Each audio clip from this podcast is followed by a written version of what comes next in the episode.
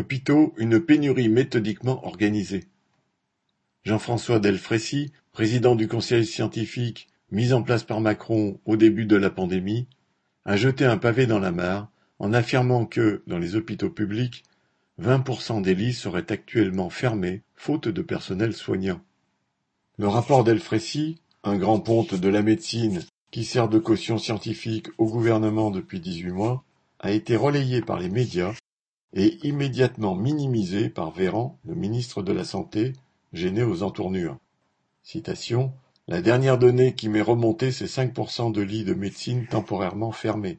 On serait donc assez loin de 20% du parc hospitalier général, a-t-il affirmé. Ne lui en déplaise, la direction de l'APHM annonce par exemple qu'il manque 120 infirmières à Marseille, où 448 lits sur 2700 sont fermés, soit 16%. Des chefs de service, comme celui des urgences du CHU de Lille, ont exprimé leur inquiétude. Je ne sais pas comment on va passer l'hiver, nous sommes au bord du précipice. Véran a dû reconnaître qu'il y a 33% de postes vacants supplémentaires par rapport à 2019. Cette pénurie de personnel a deux causes, qui se renforcent et s'alimentent.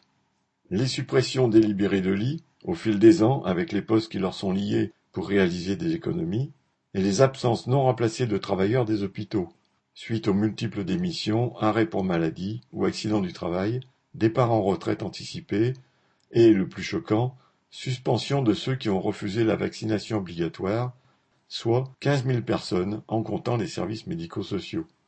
Les héros, entre guillemets, méprisés et maltraités. Si les départs définitifs et les absences temporaires explosent depuis quelques mois, c'est parce que les conditions de travail se sont dégradées. Ceux qui étaient applaudis comme des héros au printemps 2020 n'ont eu droit depuis 18 mois qu'aux discours creux et au mépris du pouvoir. Les augmentations de salaire concédées lors du Ségur de la santé ont été dérisoires et ne concernent pas tous les métiers. Surtout, aucun recrutement massif n'a été programmé. Pire, selon l'adresse, la direction des statistiques dépendant du ministère des Solidarités et de la Santé, le rythme des suppressions de lits s'est amplifié au cours de l'année 2020 avec 5700 lits fermés. Sur cette même année 2020, 1152 postes d'infirmiers et 816 postes d'aides-soignants n'ont pas été remplacés après un départ à la retraite. Outre la dégradation des conditions de prise en charge des malades, ces froides statistiques se traduisent en galères quotidiennes, en fatigue accumulée et finalement en écœurement pour les travailleurs des hôpitaux. Partout, la hiérarchie fait du bricolage pour cacher la pénurie.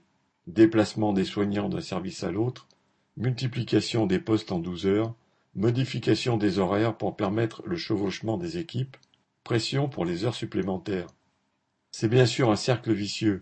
Plus il manque de personnel, plus augmente le nombre de patients dont chaque infirmier ou aide-soignant doit s'occuper.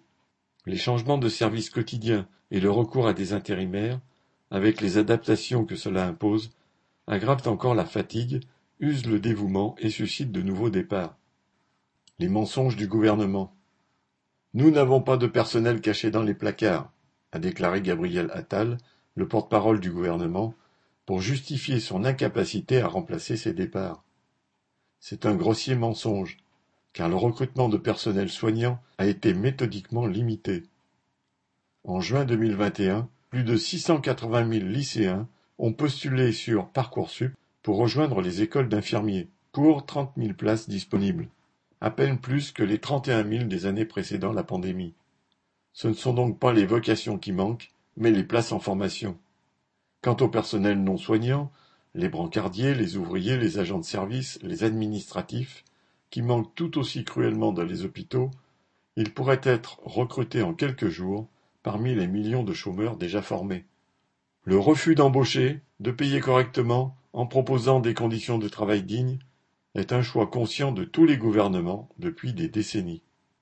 La pandémie n'a pas modifié leur plan. Elle a accéléré l'épuisement des travailleurs des hôpitaux. Pour enrayer la catastrophe, la seule solution est d'imposer les embauches massives vitales. Xavier Lachaud